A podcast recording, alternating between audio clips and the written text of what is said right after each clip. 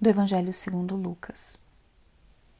Jesus, vindo a Nazaré, disse ao povo na sinagoga: Em verdade eu vos digo que nenhum profeta é bem recebido em sua pátria. De fato, eu vos digo, no tempo do profeta Elias, quando não choveu durante três anos e seis meses e houve grande fome em toda a região, havia muitas viúvas em Israel. No entanto, a nenhuma delas foi enviado Elias, senão a uma viúva que vivia em Sarepta da Sidônia. E no tempo do profeta Eliseu, havia muitos leprosos em Israel. Contudo, nenhum deles foi curado, mas sim Naamã, o sírio. Quando ouviram essas palavras de Jesus, todos na sinagoga ficaram furiosos. Levantaram-se e o expulsaram da cidade. Levaram-no até o alto do monte sobre, qual, sobre o qual a cidade estava construída, com a intenção de lançá-lo no precipício. Jesus, porém, passando por meio deles, continuou seu caminho. Palavra da Salvação. Espírito Santo, alma da minha alma, ilumina minha mente, abre meu coração com o teu amor, para que eu possa acolher a palavra de hoje e fazer dela vida na minha vida. Estamos hoje na segunda-feira da terceira semana da Quaresma. E o que a palavra de hoje nos diz? A palavra de hoje é um convite à fé no simples. A fé naquilo que é conhecido, que é já batido até, né? Já assim, é, comum. Jesus começa esse evangelho dizendo: Nenhum profeta é bem recebido em sua pátria. O profeta é aquele que anuncia, é aquele que traz uma mensagem, que vem trazendo muitas vezes uma mensagem que é dura, que é difícil, que é uma novidade, é um anúncio é, de princípios e valores que precisam ser vividos, resgatados, renovados.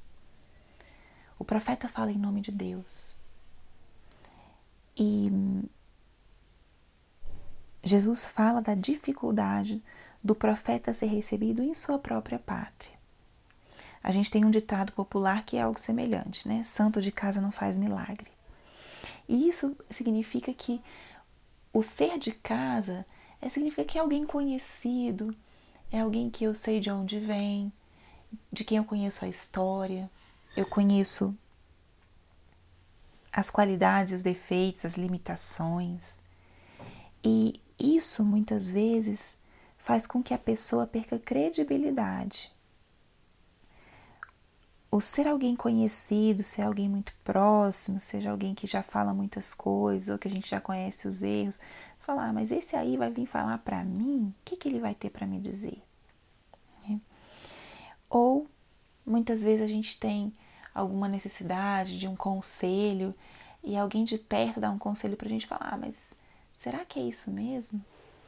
Muitas vezes a gente precisa escutar as coisas de alguém de fora e, coincidentemente, é algo que meu irmão já tinha me falado, minha mãe, meu pai. É um fenômeno, né? É uma questão extremamente humana, que a gente valoriza mais o de fora do que o de dentro. E o que Jesus está querendo dizer para a gente hoje é: não precisamos de coisas extraordinárias ou grandes para que Ele possa se revelar. Ele se revela no simples, no pequeno, no cotidiano. É assim o caminho do Senhor. Ele se revela aqui caminho da conversão também é assim. A conversão se dá na gotinha diária, não nos momentos extraordinários. Muitas vezes os momentos extraordinários são momentos de chamado, de luzes, mas a gente tem a prova mesmo da transformação no dia a dia, no cotidiano, naquele é, aquela constância que é até árdua, né? É aí onde a gente solidifica o nosso caminho de conversão.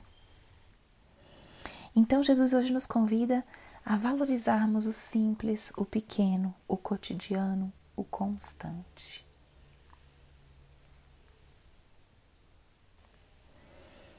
Aumentar nossa fé em que Deus se manifesta como Ele bem entende.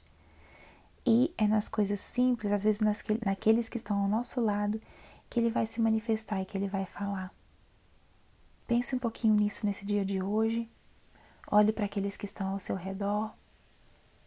Acolha os seus desejos, suas, suas tentativas de melhora, uma palavra, um conselho.